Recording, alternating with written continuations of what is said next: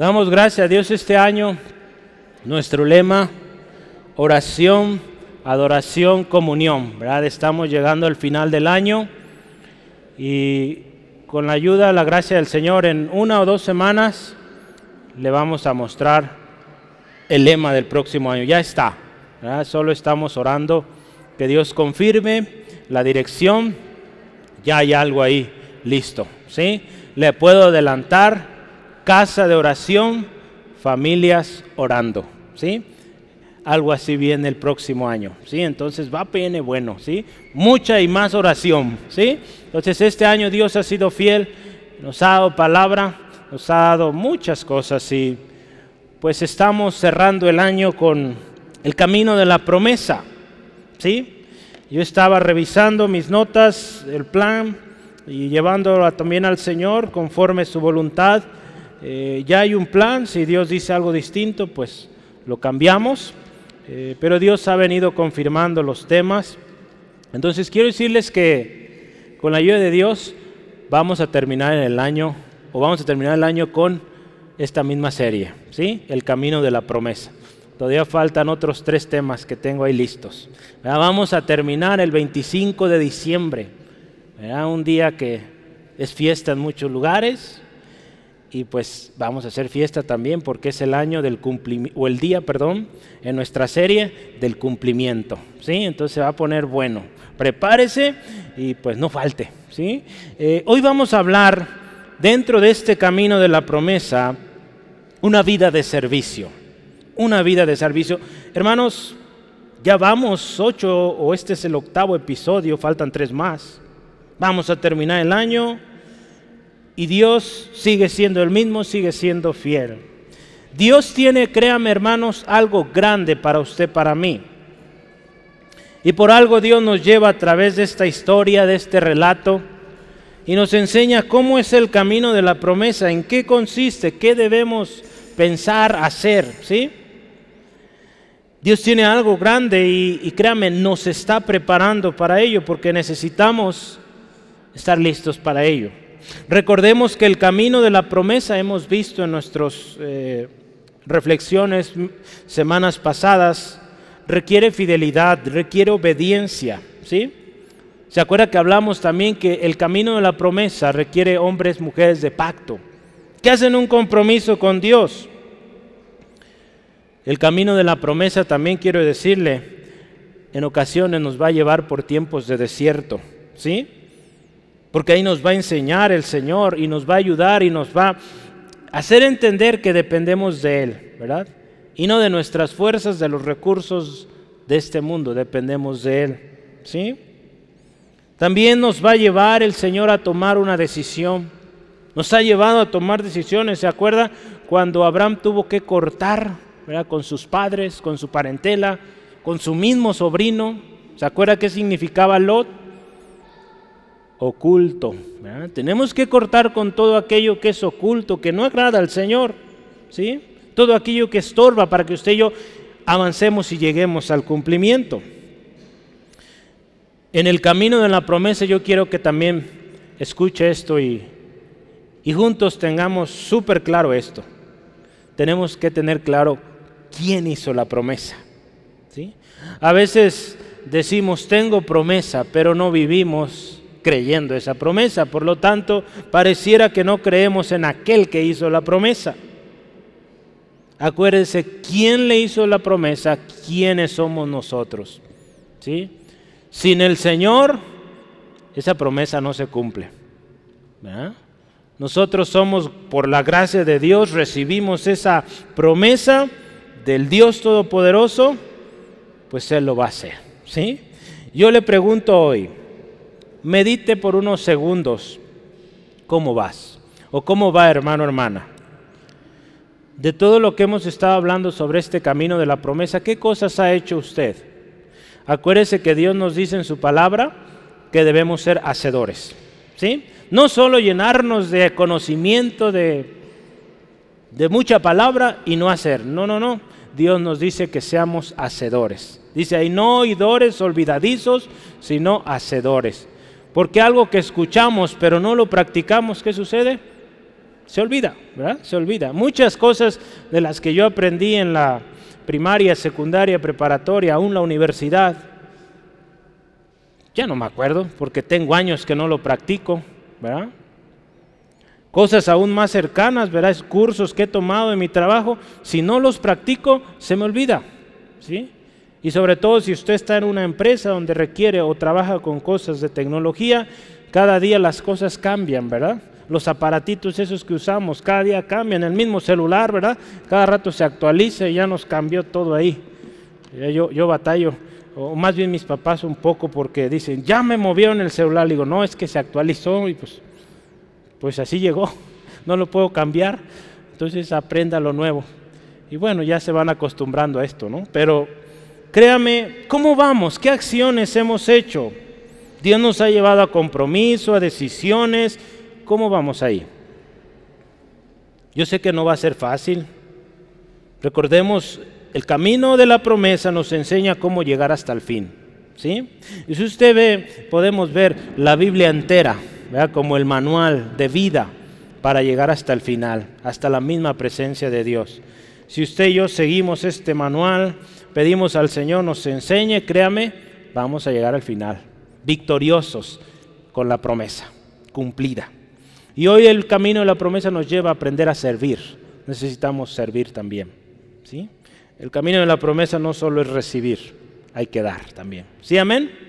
¿Sí? ¿Usted se acuerda Abraham cuando se encuentra ahí enfrente de Melquisedec, siervo de Dios? Dice, él dio el diezmo de lo que tenía.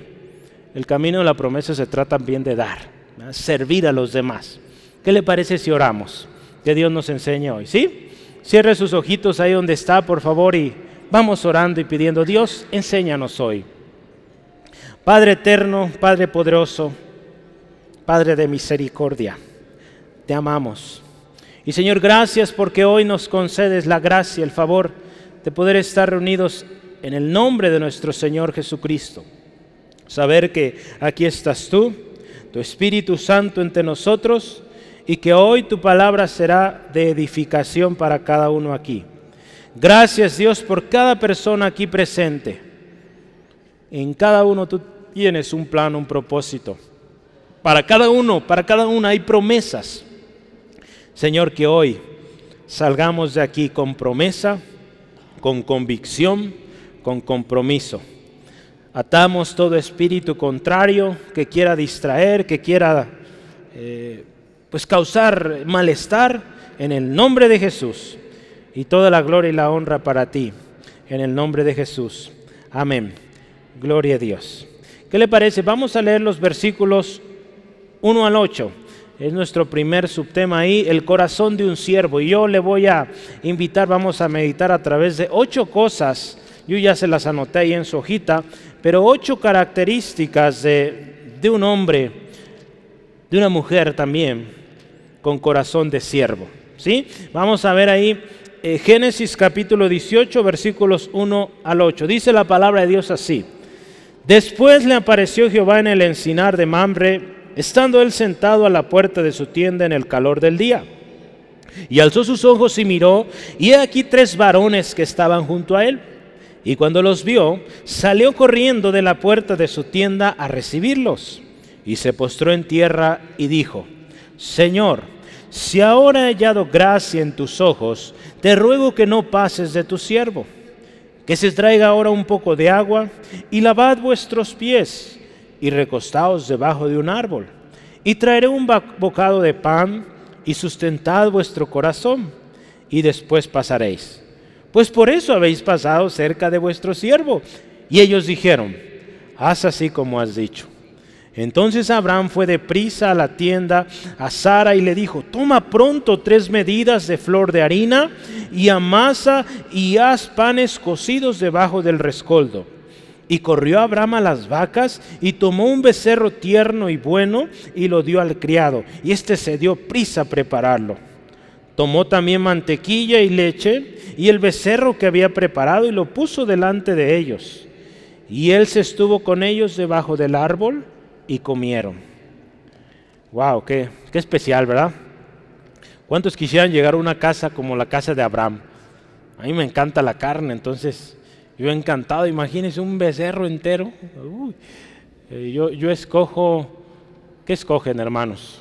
Yo el diezmillo, el filete, lo más blandito, eso escojo yo. No se preocupe, le voy a compartir. ¿Sí? Gloria a Dios. El corazón de un siervo. ¿Dónde sucede esto? Esta historia se desarrolla en el, en el encinar, dice aquí la historia del Mamre. O, ¿Qué es Mamre? Mamre significa lugar de pastoreo. Era un lugar donde había muchas encinas, era un tipo, es un tipo de árbol, de hecho todavía, en el área mediterránea o alrededor del mar Mediterráneo hay muchos de estos árboles. Es un árbol no muy grande, pero con ramas muy fuertes que dan mucha sombra y se dan en este tipo de, eh, áreas cerca del mar, no tan pegado al mar, pero muchos árboles, eh, muy bonitos, por cierto, hojas pequeñas, pero tupidito de hojas. En ese lugar se encuentra esta historia. ¿Cuándo sucedió esto? ¿Cuándo? A ver, ve ahí en su Biblia. ¿Cuándo sucedió esta historia? Ahí dice al final del versículo 1. Ayúdeme. ¿A qué horas? ¿Qué dice? Al calor del día, ¿verdad? A la hora más caliente. Eh, hay una versión, dice a la hora más calurosa. Se cree que esto sucedió, escucha esto, tres meses después de la historia anterior. ¿Se acuerda? ¿Qué hablamos la semana pasada? Cuando Dios da la promesa a Abraham, ¿se acuerda? ¿Sí se acuerda la semana pasada? Nuestro título, un nuevo nombre, cuando Dios le da un nuevo nombre tanto a Abraham como a Sara, ¿verdad? hablamos de esto, se dice que pasó esto aproximadamente tres meses después. ¿Por qué? Ahorita se va a dar cuenta por qué. ¿sí? ¿Cuántos meses tiene un año? Doce, ¿verdad? Muy bien.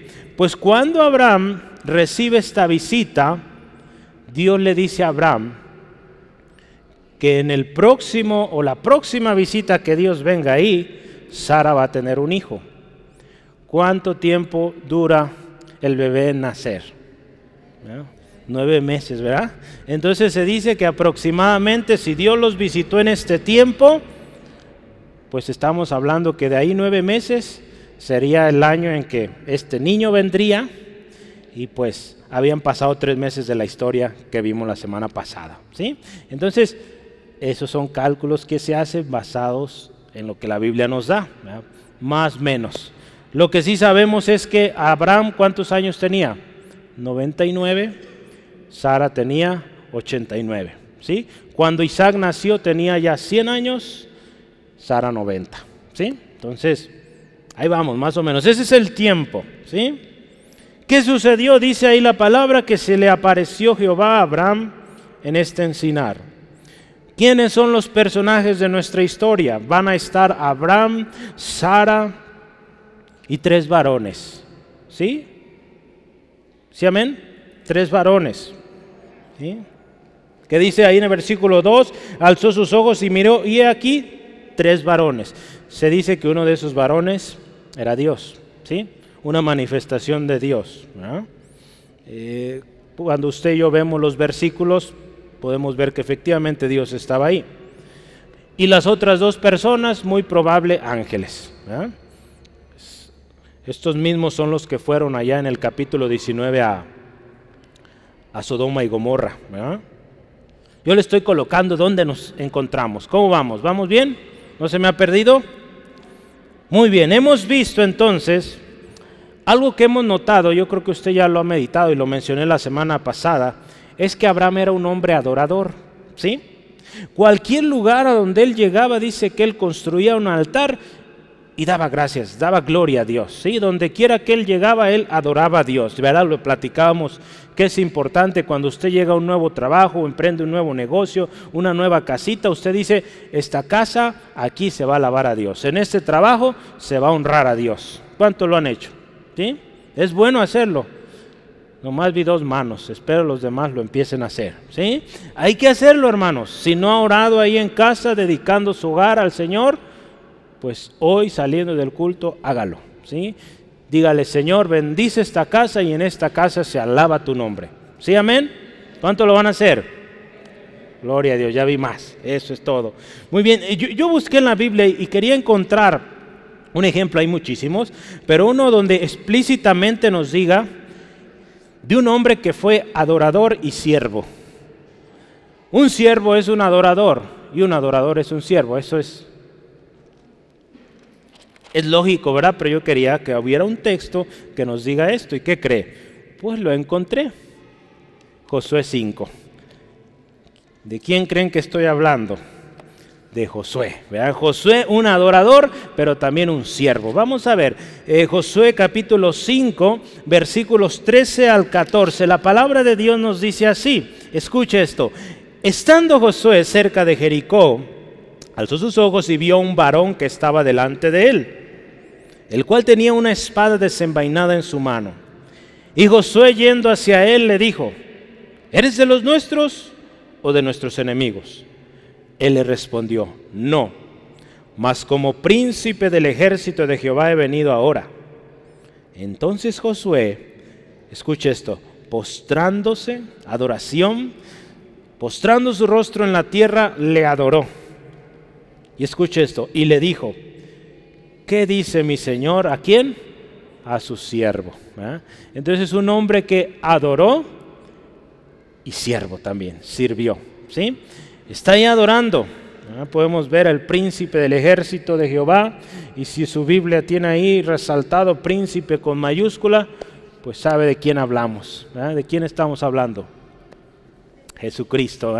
Entonces vea, ante tal presencia, si hubiera sido un ángel no le hubiera hecho, levántese, a mí no me adora, pero aquí sí, porque es Jesús y a Jesús toda la gloria, amén. Entonces veamos Josué un ejemplo especial de un hombre siervo, pero también adorador. Hermanos, si usted dice ser siervo, sierva, usted tiene que adorar a Dios. Si usted, hermano, hermana, dice yo soy un adorador, pues tiene que servir. ¿Sí, amén? Van juntas, no podemos separar esas dos cosas.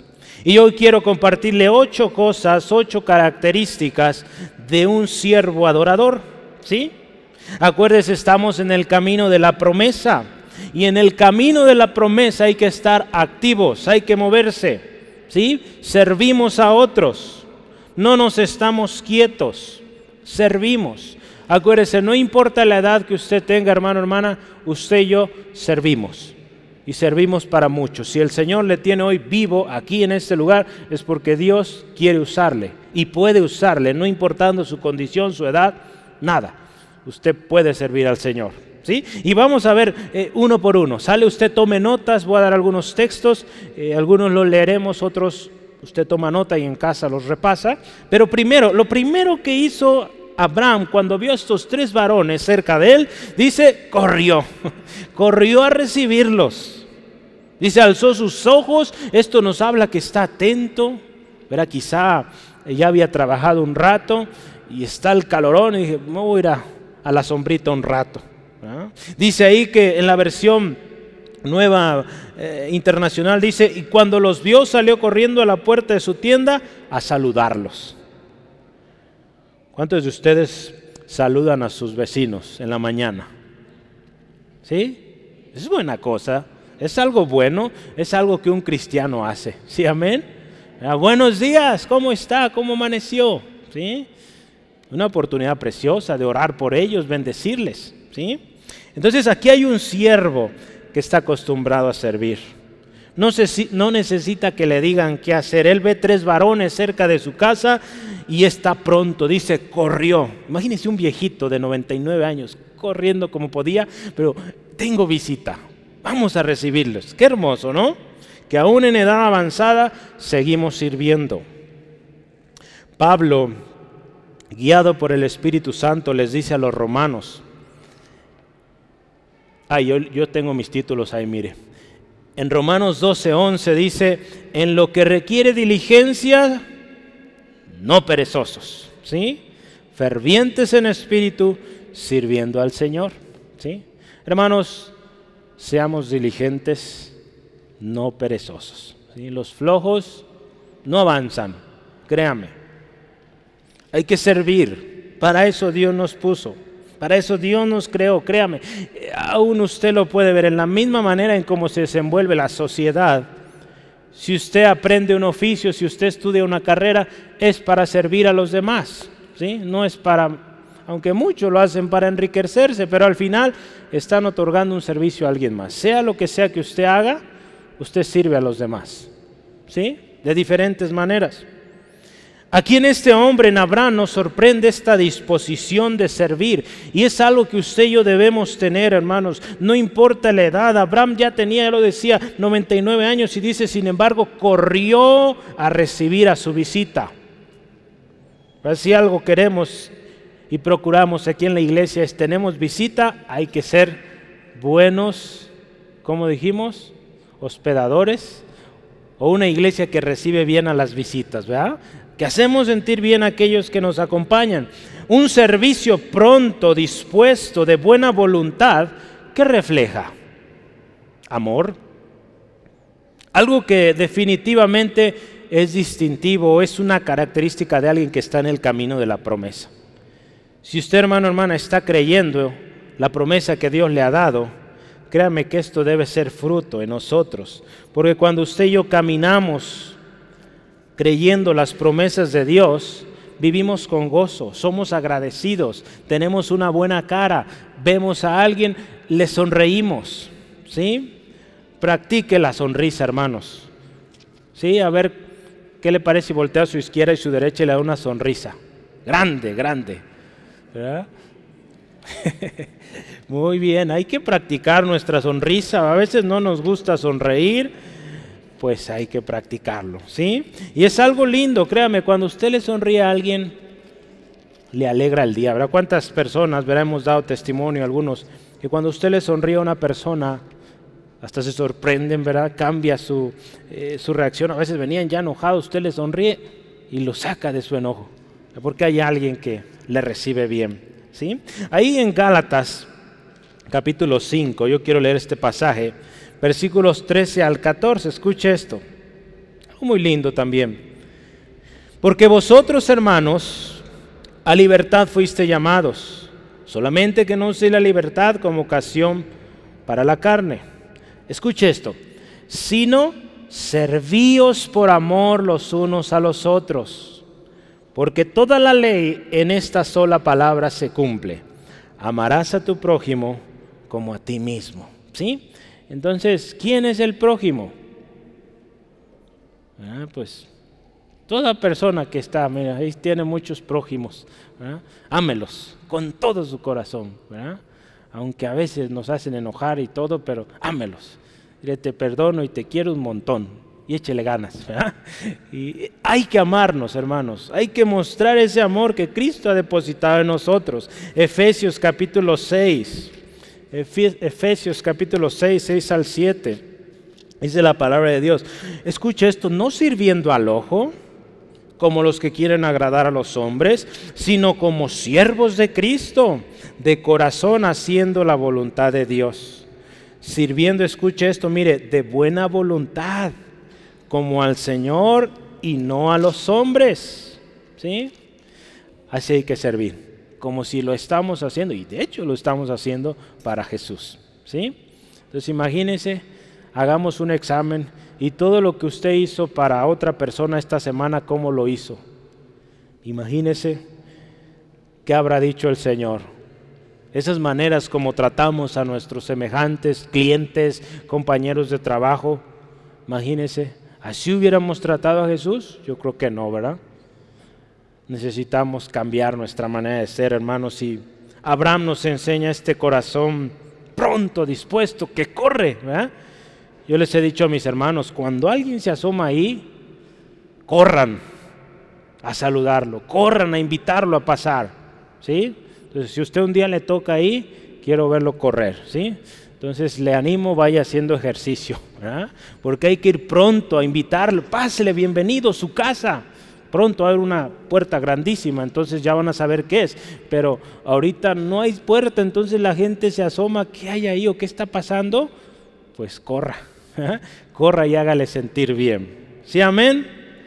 Gloria a Dios. Número dos, se postró en tierra. Se postró en tierra. ¿De qué nos habla esto?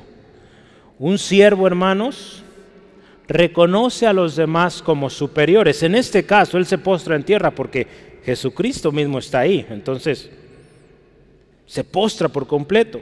Pero cuando hablamos hacia nuestros semejantes, la palabra de Dios nos dice que los veamos como superiores. ¿Sí?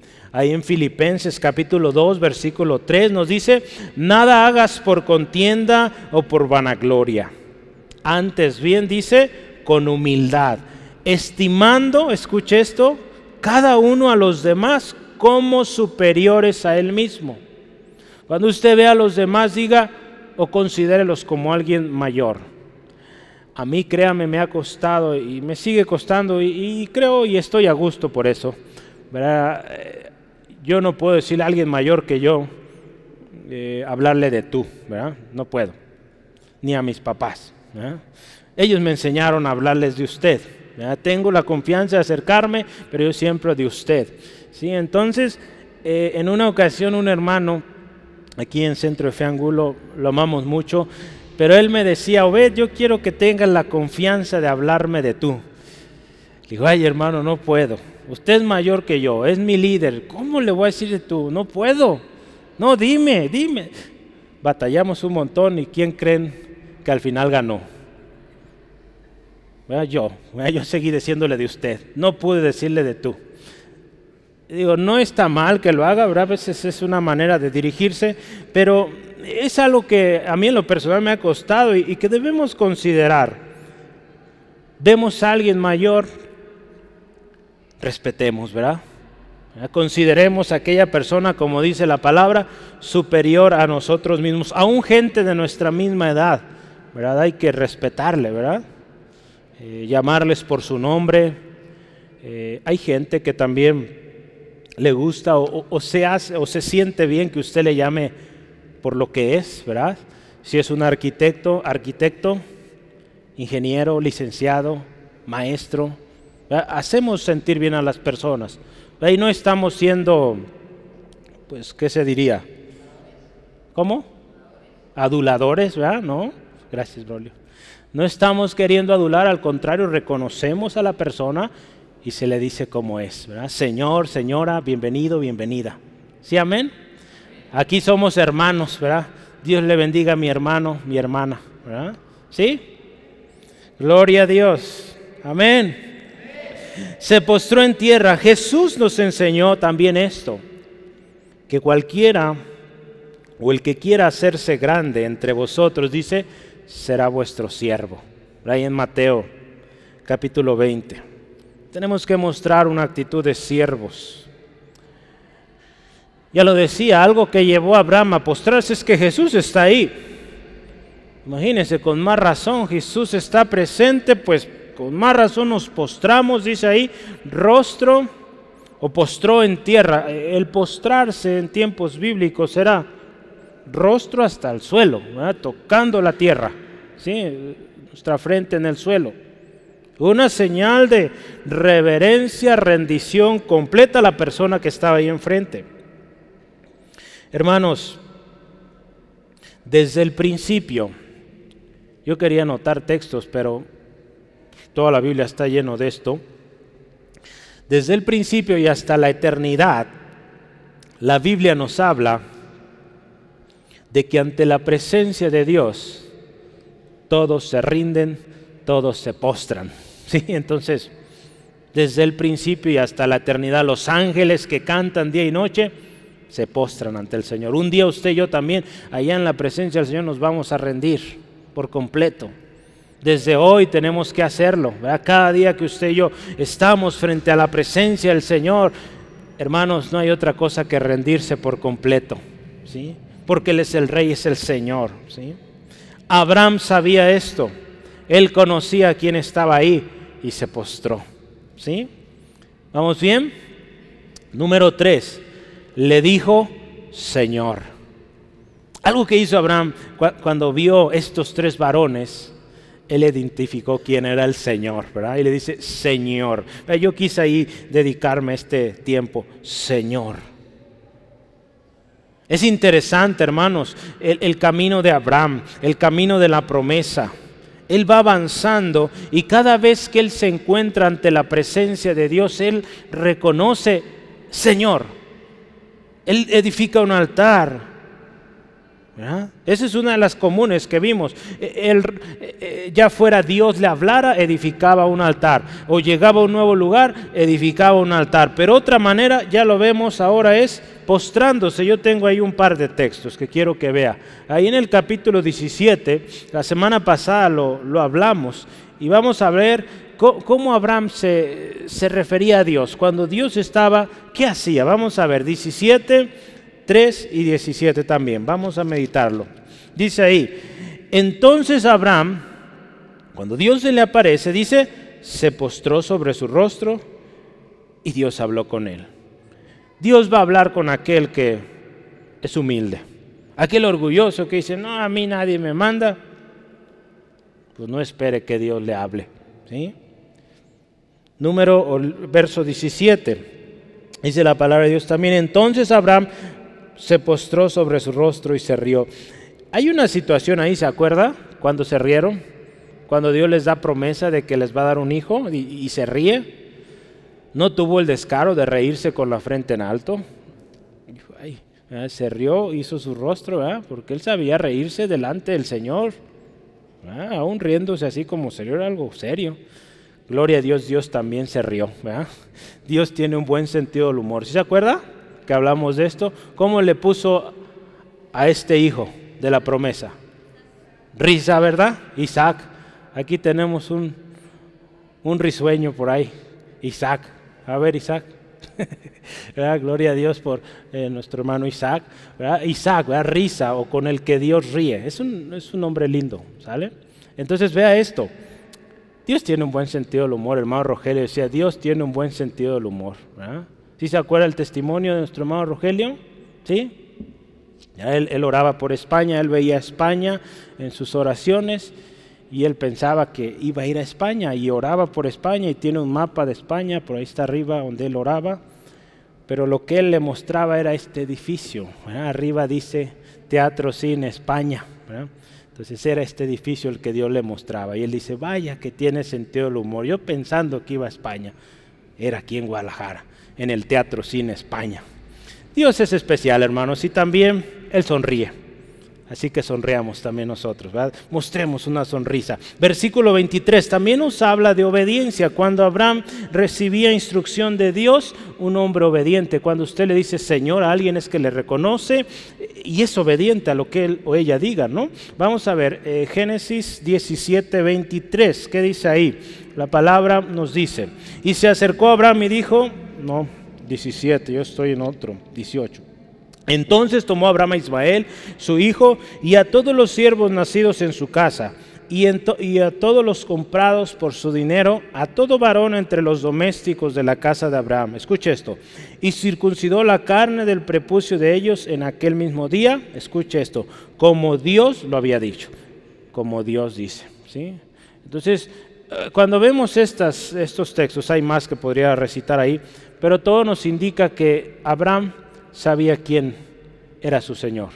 Y si Dios le dijo, hay que circuncidar a todo varón, tal como Dios lo dijo, lo hizo. ¿Sí?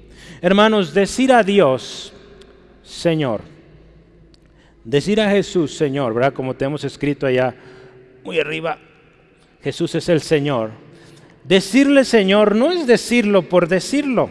¿Sí, amén? Jesús nos enseña que y, hace esta pregunta ahí en Lucas 6. ¿Por qué me dices Señor y no obedeces mis mandamientos? ¿O por qué me llamas pero dices Señor, Señor y no haces lo que yo digo? ¿Sí? Entonces es una cosa seria. Ahí en Génesis 15.2 también le llamó Señor al Señor, ¿no? Pero esto es interesante, ¿verdad? ¿Cuántas veces decimos Señor, Señor Jesús? Lo cantamos, ¿verdad? Pero no obedecemos. Jesús reprendió a esta gente, le dijo, ¿por qué me llaman Señor y no obedecen? Entonces cuando usted y yo nos dirigimos al Señor de señores, hay que obedecerle. ¿Sí, amén? Vamos adelante, número cuatro. Él le dice, Señor, si he hallado gracia ante tus ojos, te ruego. Él ruega, traiga, Señor, si ha hallado gracia ante tus ojos, te ruego que no pases de tu siervo. Para llegar a este punto de rogar, Abraham ha comenzado con adoración. ¿sí? Usted se fija, corrió a, eh, corrió a recibirle, se postró y le llamó Señor antes de rogar cualquier cosa. ¿eh? Antes de pedirle a Dios, hay que venir con adoración, postrándonos, reconociendo que es el Señor. Hace unas semanas en nuestro eh, curso de discipulado aprendimos sobre oración. Y mis hermanos escribieron un ejemplo de una oración. Algunos van a tener que corregirla porque no empezaron adorando, empezaron pidiendo. Entonces, hay que empezar adorando. ¿Cómo nos enseñó Jesús? Padre nuestro que estás en los cielos, santificado sea tu nombre. Adoración, exaltación a Dios. Abraham antes de rogar cualquier cosa, halló gracia delante del Señor. Para hallar gracia delante de Dios, hermanos, necesitamos corazones humildes, corazones de servicio en Santiago capítulo 4, versículo 6 dice la palabra, Dios resiste a los soberbios y da gracia a los humildes. ¿Sí? Es interesante el ruego de Abraham porque él ruega, vea, el ruego no es, Señor, te ruego, ahora que viniste, dame. No. ¿Qué ruega él? Señor, te ruego que, que te quedes conmigo. Pasaste por aquí, pues recibe lo que te quiero dar. Hay una historia de una iglesia ahí en 2 Corintios capítulo 8 versículo 4, una iglesia, la iglesia de Macedonia. Dice que esta iglesia rogó, rogó a Pablo el privilegio de participar en dar ofrenda. Había necesidades allá en Jerusalén y dice, esta iglesia con ruegos en su pobreza, pero dijeron, queremos ser parte, porque es un privilegio. Jesús, hermanos, nos enseñó ¿Cómo es el siervo? ¿Cómo es el siervo? Esto, esta parte, hallar gracia, buscar la gracia es, es algo de siervo y hay una recompensa. Yo quiero que anote este texto, dice así Juan 12, 26, si alguno me sirve, sígame. Y donde yo estuviere, allí también estará mi servidor. Y escuche esto, si alguno me sirviere, mi Padre le honrará.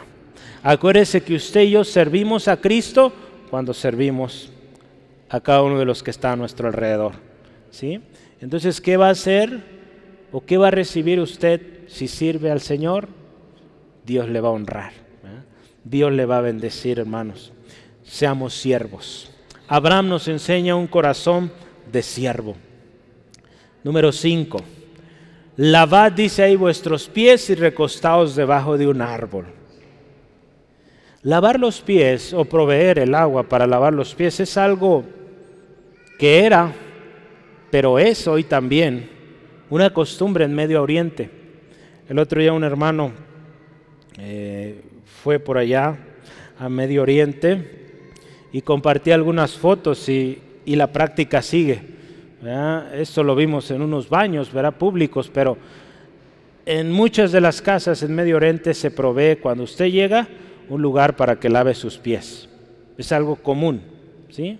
Porque mucho allá usa calzado como guarache, entonces, o que puede estar expuesto al polvo, sea lo que sea, aún tenga zapatos cerrados, proveen un lugar donde enjuague sus pies, ¿sí? Entonces, es, es una muestra de hospitalidad, ¿sí? Jesús, el Señor, el Maestro, enseñó a sus discípulos lavándole los pies. ¿Sí se acuerda esa historia? Si no se acuerda, léala. Ahí está en Juan 13. Juan 13, 14. Dice ahí, fíjese, si yo, el maestro y el Señor le lavé los pies, pues ustedes háganlo. ¿Sí? Nos habla de esa hospitalidad. Eh, el hospitalario provee de lo que tiene para hacer sentir bien a aquellos que recibe. ¿Sí? Eh, y yo quiero decirle una cosa, la hospitalidad, hermanos, no es algo que hacemos solo una vez, es algo que se practica, ¿sí? Tenemos que ser hospitalarios. Si no es hospitalario, yo le animo, seamos hospitalarios. Aprendamos y practiquémoslo. Cada día vamos a ser mejores. ¿Sí? Porque la palabra de Dios nos dice ahí en Romanos 12, dice, compartiendo, dice, para las necesidades de los santos. Y dice ahí algo precioso, practicando la hospitalidad. Si hay algo que hay que practicar como cristianos, como hijos de Dios, es la hospitalidad. Acuérdense, hoy estamos hablando de siervos, actitud de siervo, corazón de siervo, vida de servicio. Lo hemos dicho muchas veces, la Biblia, hermanos, es para hacerla. ¿sí? Es un libro de práctica. ¿sí? Entonces, yo le animo, cada una de estas cosas, póngale una marquita, si lo estoy haciendo, no lo estoy haciendo, para que empezamos a hacerlo. ¿sí? Número 6, traeré un bocado de pan. Un siervo aprovecha todas las oportunidades para servir. Él reconoce que siempre hay un propósito. Si usted se fija en el versículo 4, ¿qué dice al final? Mire, versículo 4 dice, recostados debajo de un árbol, traeré un bocado de pan y sustentad vuestro corazón. Y escuche esto, y después pasaréis, pues por esto habéis pasado cerca de vuestro siervo. Él, él reconoce que cuando estas personas pasaron enfrente de su casa hay un propósito. Entonces dice, pues el primer propósito es que yo les sirva, así de simple. Si hay algo más, un mensaje que ustedes me traigan, pues gloria a Dios, pero el primer propósito es que llegaron a mi casa, los recibo bien y les doy un taco. ¿Sí, amén?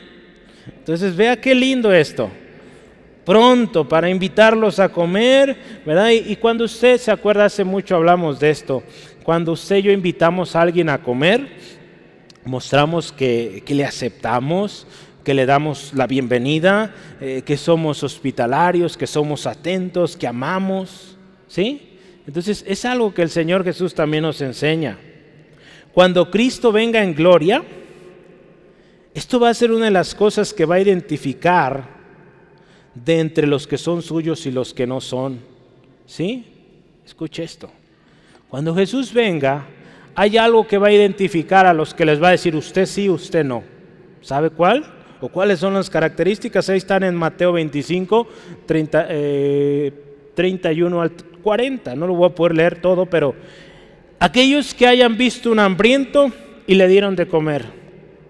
Aquellos que vieron un sediento y le dieron de beber aquellos que vieron un forastero y lo recogieron, vieron un desnudo, lo cubrieron, vieron un enfermo, lo visitaron, vieron a alguien en la cárcel, fueron, lo acompañaron. Esos son a los que el Señor Jesús les va a decir, adelante, entren en el gozo del Señor. Es por eso, hermano, hermana, que la Biblia es práctica. Todo esto que usted y yo aprendemos es para hacer esto. Vemos a alguien en necesidad, prontos para ayudar. No es que por eso usted va a ser salvo, salva, no. Eso ya fue ganado. Cristo Jesús lo ganó en la cruz del Calvario. Pero si usted y yo decimos ser cristianos, seguidores de Cristo, Cristo lo dio todo, ¿sí? Se dio por los demás. Entonces, Abraham nos enseña esto. Sirvamos. Con poquito, mucho que usted tenga, Dios le ha dado eso y es para compartir. Si es un taco de sal con chile, bueno, eso compartimos, una tostada. mi mamá me platica que ellos vendían tostadas con chile. Y qué rico, ¿verdad? Ese era su, negocio de ella y su hermano. Pues bueno, ¿verdad? es algo rico. Si usted tiene unas galletitas, compartimos eso. ¿verdad? Entonces, podemos compartir. Amén. Gloria a Dios. Número 7, vamos adelante.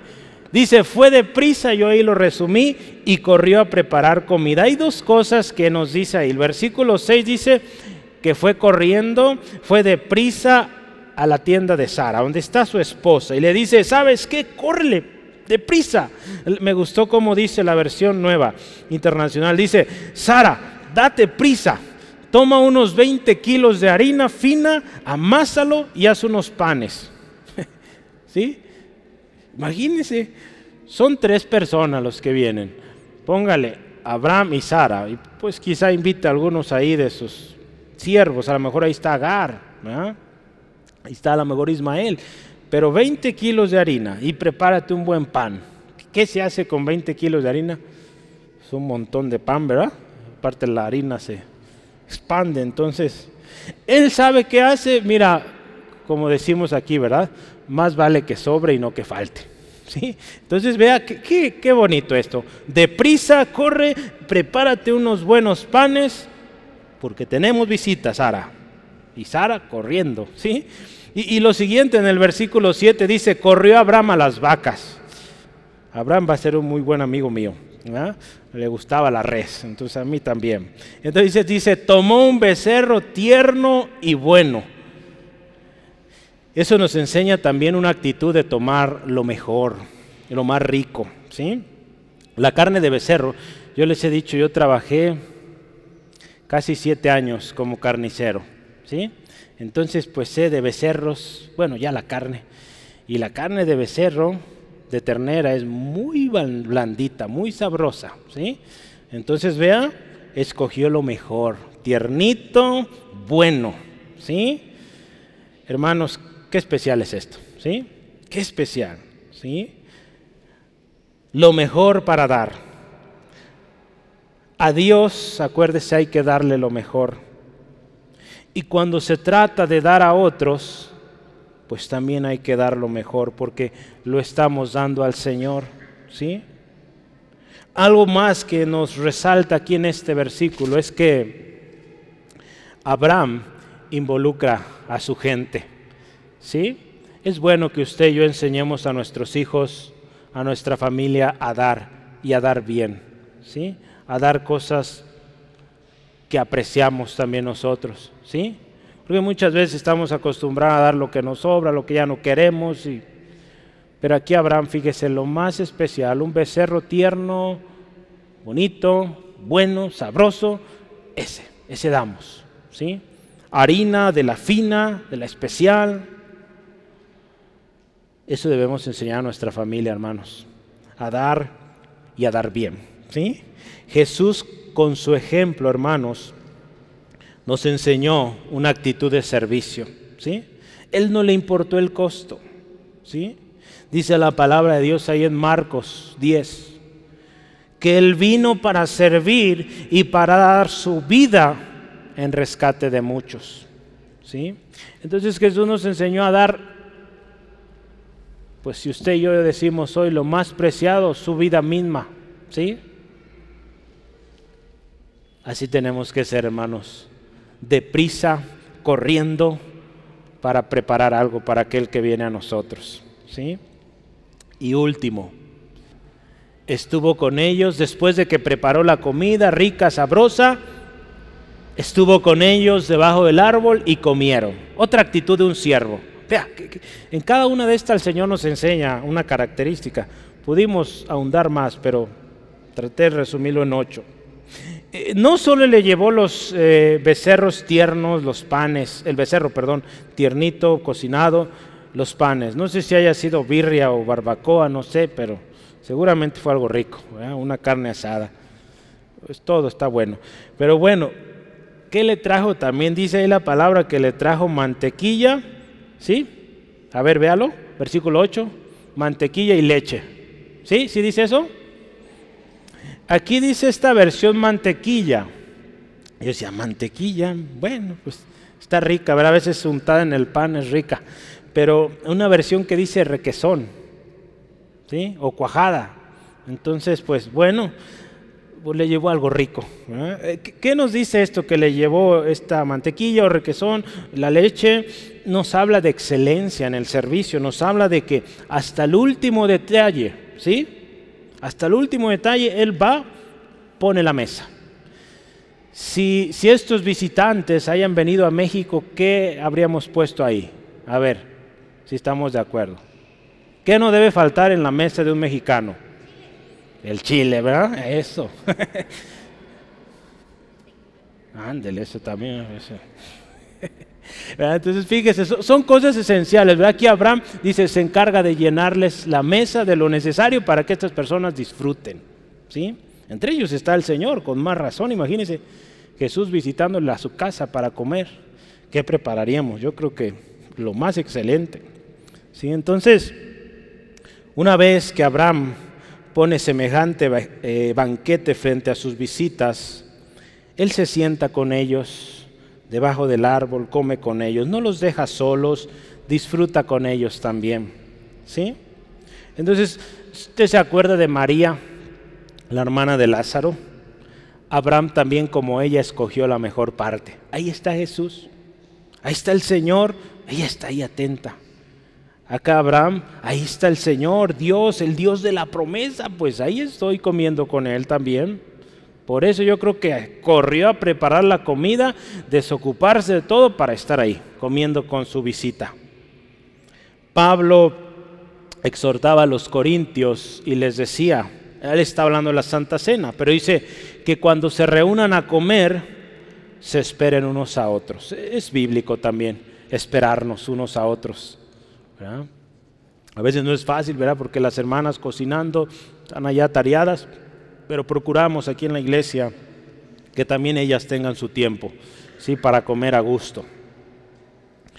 Todo esto son actitudes de siervo. ¿Cómo ve? ¿Cómo andamos ahí? ¿Bien, más o menos? Vamos a terminar con esto. La promesa se confirma. Sí, hay versículos 9 al 15. Vamos a leerlo para terminar esta sección. Y le dice así. Están quizá ahí comiendo o ya cerrando en el postre.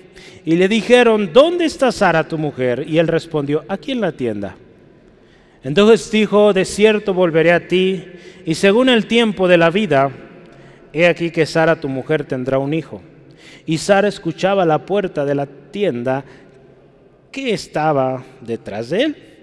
Y Abraham y Sara eran viejos de edad avanzada, y a Sara se le había cesado ya la costumbre de las mujeres. Se rió pues Sara entonces entre sí, diciendo, después de envejecido, tendré deleite siendo también mi señor o mi esposo ya viejo? Entonces Jehová dijo a Abraham, ¿por qué se ha reído Sara diciendo, será cierto que he de dar luz a luz siendo ya vieja? ¿Hay algo que Dios, hay algo para Dios, alguna cosa difícil? Y él dice, al tiempo señalado, volveré a ti y según el tiempo de la vida, este tiempo de la vida son esos nueve meses, ¿verdad? En lo que nace una criatura. Sandra, Sandra, Sara, perdón, Sara tendrá un hijo. Entonces Sara negó, diciendo, no me reí, porque tuve miedo. Y él le dijo, no es así, sino que te has reído. Bueno, sí se rió. Y, si Dios todo lo escucha, todo lo ve, entonces sí te reíste, Sara. Pero está bien, te vas a reír más cuando nazca tu hijo. Sonrisa, risa, gloria a Dios. En los tiempos eh, bíblicos y aún hoy en día en la cultura de Oriente, Medio Oriente, las mujeres no podían o no pueden estar presentes donde hay reunión de hombres. Aquí en nuestra cultura sí es posible, pero allá no. Entonces, pero pues las tiendas de campaña están construidas o eran construidas normalmente de telas, se alcanzaba a oír lo que estaban platicando y pues parece ser que Sara era muy atenta, y por no decir otra cosa, pero estaba muy atenta a lo que estaba pasando allá. Eh, pues es la mujer de la promesa, entonces tiene que estar atenta. ¿Qué va a decir el Señor? La promesa de que Dios les había dado a Abraham, a Sara, que les daría un hijo, simplemente lo está confirmando, ¿verdad? Eso lo veíamos la semana pasada, y anote por favor estos dos textos, pero simplemente el Señor les dice, mira, de cierto voy a volver. En el tiempo de la gestación de, de, la vida, los nueve meses normales para una mujer, para concebir, tu esposa va a tener un hijo. ¿Sí? Así. Sara está escuchando. Sara se ríe dice, ¿cómo yo siendo tan vieja, mi esposo igual más viejo? Humanamente, biológicamente, eso es imposible. Su cuerpo ya no produce lo que tiene que producir o, esos óvulos ya, ya, no son capaces de ser fecundados, hablando médicamente o biológicamente. Es más, otra cosa, Sara es estéril, ¿sí? En Génesis 11:30 dice que Sara era estéril. Entonces imagínense, quizá ni siquiera había óvulos ahí en su matriz. Cuando Sara escucha esto, se rió, pero Dios la escuchó. Dios escucha una nuestras risas, nuestros llantos, todo lo escucha. Esto nos recuerda que Dios es omnisciente, omnisciente todo lo sabe, Dios todo lo sabe, aún lo más profundo de nuestra mente, los deseos más internos, las intenciones que tenemos, Él lo conoce todo, hermanos. Y Él les dice, ¿hay algo imposible para mí? ¿Hay alguna cosa difícil para mí? La respuesta es simple, no, no hay nada imposible para Dios. Dios todo lo puede. Acuérdese, hablamos, Dios puede traer vida donde no hay vida. ¿Sí? Elizabeth, la madre de Juan el Bautista, también una mujer ya anciana, Dios le dijo lo mismo. Nada imposible. Vas a tener un hijo. Ahí en Lucas 1.37. Y vino Juan el Bautista. ¿Sí? Con respecto también, hermanos, de seguir a Cristo, la gente le preguntaba a Jesús, ¿quién va a poder ser salvo? Es cuando la historia viene un rico y le dice, ¿qué hago? Jesús le dice a este rico, vende todo lo que tienes y sígueme. Este hombre no pudo con eso, porque tenía muchísimo, se fue triste. Y la gente le dice, Señor, pues ¿quién? Si vamos a tener que dar todo. Pero Jesús les dijo, lo que es imposible para los hombres, es posible para Dios en Lucas 18. Hermanos, usted y yo adoramos, servimos al Dios de lo imposible. Dios, acuérdese, no es hombre para que mienta, ni hijo de hombre para que se arrepienta. ¿Sí? Y la palabra también nos dice que fiel es el que prometió. ¿Sí? Y si Dios prometió, Dios cumple. Él no falla. Podemos estar 100% seguros de que Él cumplirá. Por lo tanto, yo le animo, siga en este camino de la promesa. Fieles, corriendo, dispuestos, con una actitud inmediata de servicio. Si usted está esperando la promesa y alguien más recibe aquello que usted ha orado muchos años por, pues dele gloria a Dios, no se enoje, sirva, siga sirviendo, alégrese con los que se alegran. Porque será más gozo el día que llegue para usted aquello que espera, que anhela. ¿Sí? Y cuando Dios da, Dios da mucho mejor, ¿sí? ¿Cuántos dicen amén? Lo han vivido, ¿verdad? Cuando usted le ha pedido, Él le da mucho mejor, mucho más de lo que usted pensaba o quería. Así es Dios. Yo quiero terminar la conclusión, es que el camino de la promesa, hermanos, o en el camino de la promesa tenemos que servir, ¿sí? Tenemos que servir. Yo anoté aquí conclusiones, miren, el camino de la promesa hay que estar prontos y correr para servir a los demás y en especial a nuestro Dios. En el camino de la promesa nos postramos ante el Señor y le rendimos todo. En el camino de la promesa tenemos claro quién es Él. Jesucristo es el Señor. En el camino de la promesa hallamos gracia. Escuche esto, hallamos gracia antes de rogar. En otras palabras, venimos adorando, cantando y hasta el final pedimos, ¿sí? En el camino de la promesa somos hospitalarios, ofrecemos de lo que tenemos. En el camino de la promesa damos de comer a otros, en especial a aquel que está en necesidad. En el camino de la promesa somos prontos para preparar y dar lo mejor. ¿Sí? Amén. En el camino de la promesa también enseñamos a nuestros hijos, a nuestra familia a servir. Y último, en el camino de la promesa somos excelentes, damos lo mejor, somos hospitalarios y estamos ahí con ellos hasta el final. ¿Sí? Cuando tenemos esta actitud de servicio, Dios lo ve y Dios le va a recompensar, hermano. Él confirma su promesa como lo hizo con Abraham y Sara. Sí, ahí hubo un momento de risa, pero él les dice, a los nueve meses aquí los veo, con un niño en sus brazos. Y sucedió, lo vamos a ver el 25 de diciembre. ¿Sí? Sucedió. Gloria a Dios, hermanos, porque el camino de la promesa nos lleva a servir. Somos útiles. ¿Sí? Yo le animo, sirvamos con gozo y excelencia. Seamos siervos para su gloria. ¿Sí, amén? ¿Por qué no cierra sus ojos, por favor, por favor ahí donde está? Y damos gracias. seamos agradecidos. Dios, te honramos. Te agradecemos por tanta bondad, tanta misericordia. Gracias Dios porque hoy tu palabra nos enseña a ser siervos. Una actitud de siervo. Una actitud que lleva humildad, que lleva sumisión, que lleva en un corazón de dar lo mejor. Señor, gracias porque este camino de la promesa nos enseña que hay que dar y dar bien, dar excelencia. Señor, gracias por las oportunidades que hasta hoy nos has dado para servir. Señor, si en algún momento hemos cerrado nuestra mano, Señor, oh Dios, perdónanos. Si en algún momento hemos tenido oportunidad de servir y lo hemos hecho al aventón, Señor, perdónanos Dios.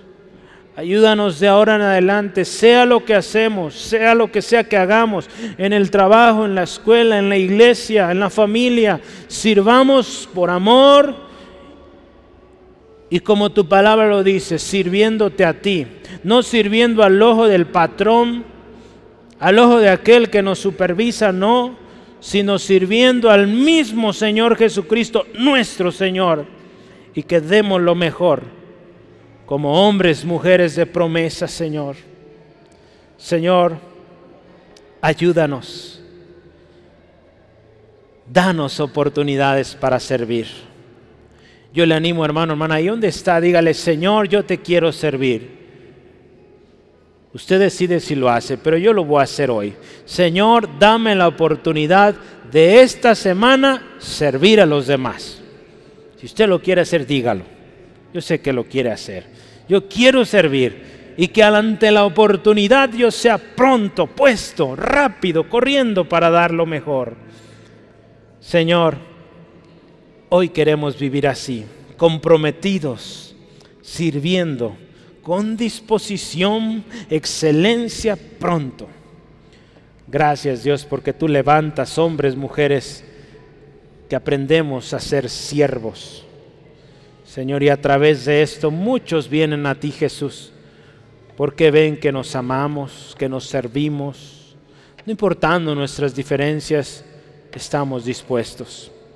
Gracias, Señor Jesús. Por último, yo me dirijo a usted. Hubo alguien, el mayor y mejor ejemplo de siervo, alguien que lo dio todo por ti que no escatimó. Él tenía la gloria, el puesto más alto de todo el universo. Lo dejó todo por ti, porque Él quería que tú fueras salvo. Él es el mejor siervo que ha existido y Él nos enseñó cómo ser siervos. Y yo quiero decirte hoy lo que Él hizo ahí en la cruz es el pago para que tú puedas ser libre de aquello que te aflige, que te lastima cada día. Ese hombre del cual hablo es Jesús. Él te ama, Él dio su vida por ti y Él quiere que tú vivas en plenitud. Pero el pecado estorba lo que has hecho, aquellas cosas que aún sin quererlo, cada vez que intentas no has podido salir de ahí, Hoy tú necesitas a Jesús. Él puede y quiere ayudarte. Si tú deseas esto, dile hoy hacia Jesús. Dile, Jesús, te necesito. Reconozco que soy pecador y que necesito un Salvador. Hoy yo quiero ir al único que puede. Jesús, ayúdame, sálvame, límpiame de toda mi maldad y sé mi Señor, mi Salvador personal. Y yo de ahora en adelante quiero seguirte a ti.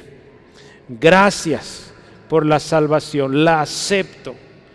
Ese regalo que me das hoy lo recibo y de lo que ahora me das, yo ahora comparto a otros, porque hoy también aprendí que voy a ser siervo. Te doy gracias Jesús en el nombre de Jesús, a ti la gloria. Amén.